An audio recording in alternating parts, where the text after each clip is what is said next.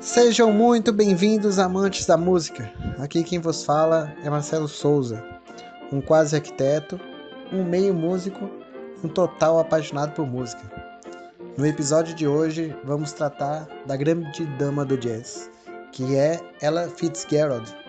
Ella Fitzgerald foi uma cantora, compositora americana e que se tornou uma referência para todos que vieram após ela dentro desse segmento e ela foi muito importante para a história do jazz, da música em geral, né?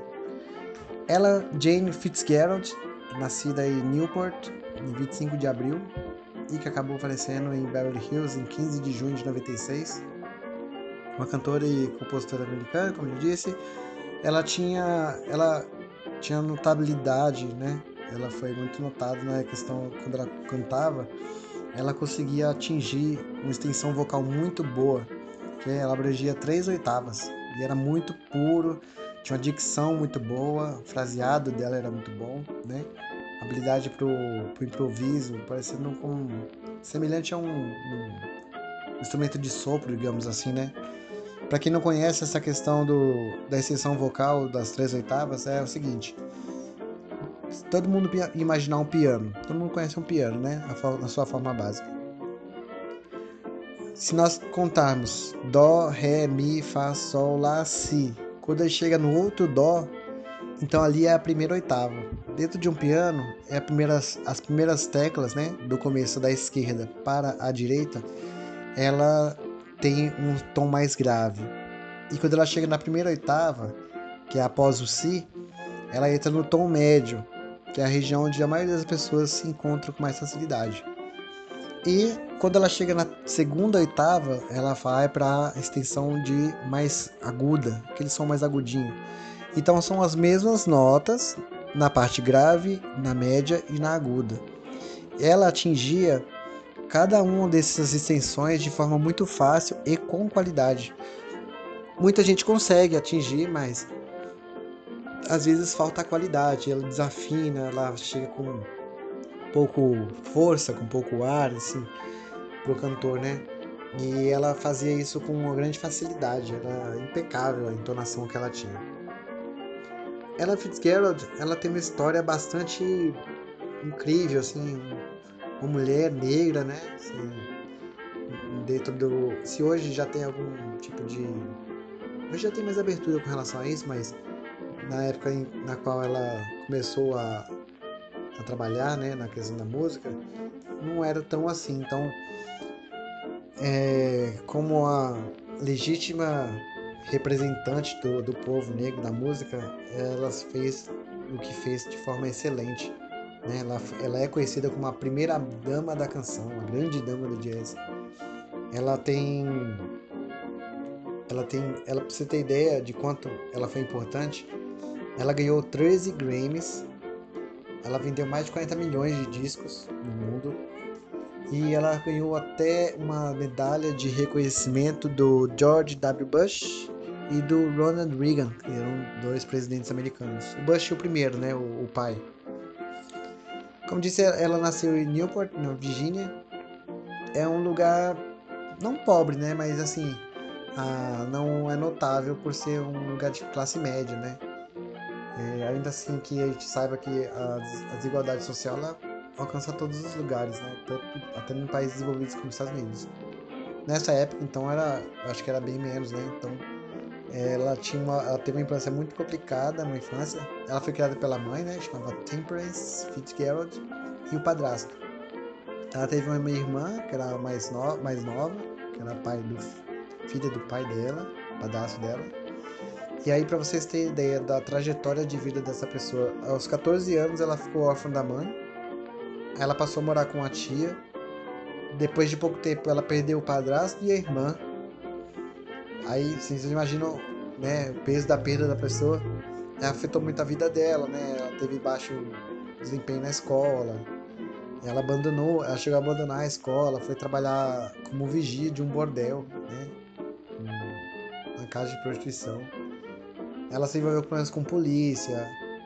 A, a, dizem, né, que ela teve até trabalhou com apostas, ligada à máfia, foi presa, ela foi para reformatório, ela acabou fugindo. Ela, ela chegou a morar nas ruas em Nova York. E justo no período da Grande Depressão, né, que foi um período bem difícil na, na história americana, em que houve um crash lá na, na Bolsa de Valores e o povo americano sofreu muito nessa época aí, na questão financeira. E ela herdou o gosto da música da mãe, né? A trajetória da música dela começou até por, por acaso. Isso que eu acho engraçado, que eu acho que há, há de haver muitas pessoas nessas condições, sabe? Porque a gente não conhece e nunca vai conhecer porque não teve aquela oportunidade. Ela começou, ela foi sorteada, ela num, num, programa de plateia, né? Que era no Apollo Theater. E era, acho que o programa se chamava Noite Amadora, uma coisa assim. E, e ela subiu o palco, ela foi sorteada lá entre as pessoas da plateia para subir ao palco para fazer uma performance. E dizem que ela havia acertado de dançar, mas no último minuto ela não se sentiu à vontade e cantou uma música chamada Judy, que era uma das músicas preferidas da mãe dela. Aí a partir dali a história dela mudou e teve início na, como cantora. O talento né, que ela apresentou lá para o público e para os músicos profissionais que estavam né, na, como jurados e tudo mais, ela ela foi ela impactou esse pessoal de um jeito que eles investiram nela, levaram ela para estúdio, tudo mais. E acho que em 1935 a, um baterista chamado Chick Webb lançou uma, uma cantora com a Big Band. Né? Big Band americana são aquelas bandas em que tem instrumentos de sopro, piano e geralmente um, um, um representante cantando no, na frente. É muito comum se ver isso nessa época de, tipo, dos anos 40, 60 no, no, nos Estados Unidos. Tem até uma série do Netflix, eu acho que é do Netflix, se não me engano, ou é do Amazon, chamado The Marvelous Miss Mason, que é, é, muito boa e ela reflete, ela é bem sobre isso. Ela, a Miss Mason é uma cantora de uma big band. E aí a, houve uma música em que é, foi necessário que ela cantasse, né? E ela cantou. Em 1939, o baterista, né, que é o Chick Webb, acabou falecendo. E ela se tornou a, a líder da banda, com apenas 22 anos. E a banda começou a chamar, foi a primeira dela, né? Ella Fitzgerald in Her Famous Band. E aí ela começou a liderar o grupo até 41, depois começou a seguir carreira solo e aí ela começou a gravar é, as suas próprias músicas, né? Tinha até a gravadora era a Decca Records, que era uma, uma gravadora inglesa. E ela começou a cantar algumas coisas que eu, fui pesquisar depois do que significavam, né? Que eles chamam de American Songbook. São como se fossem músicas populares americanas, mas que ela não tem um autor em específico. Ela é uma música, como dizer, de domínio público, né? E muitos músicos americanos gravam essas músicas, né? Eu, eu via lá, ela tinha uns que eu conheço, pelo menos. Acho que é a Barbara Streisand, o Billie Holiday, Nat Cole, teve mais um, Tony Bennett fez bastante. Tony Bennett fez bastante. Rod Stewart, pronto. Foi com Rod Stewart que eu vim entender o que, que era esse A Great American Songbook. São uma seleção de músicas, se, se não me engano, estava mais de 250, e que os americanos têm como músicas comuns, assim, a todo americano conhece essas músicas e tal. E eles começaram, é um ponto de partida para muitos cantores americanos. E ela fez bastante sucesso cantando bastante dessas músicas. Ela até integrou banda com Dizzy Gillespie, que era um dos ícones do, do jazz da época.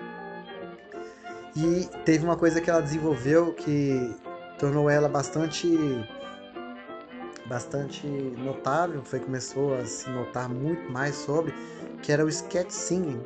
Esse sketch singing eu também não sabia o que era, fui aprender agora e entendi o que que é, que é assim, é como se houvesse uma impro, um improviso né, dentro da música que foge a, uma letra coordenada, né? Não é uma letra de música, uma poesia que seja. Ela se situa em vocalizes de diversos de, de vogais, de, de, sílabas, de forma bem rápida e sincronizada com a música. Seria como se fosse um instrumento de sopro, é, improvisando, né, dentro da base da música.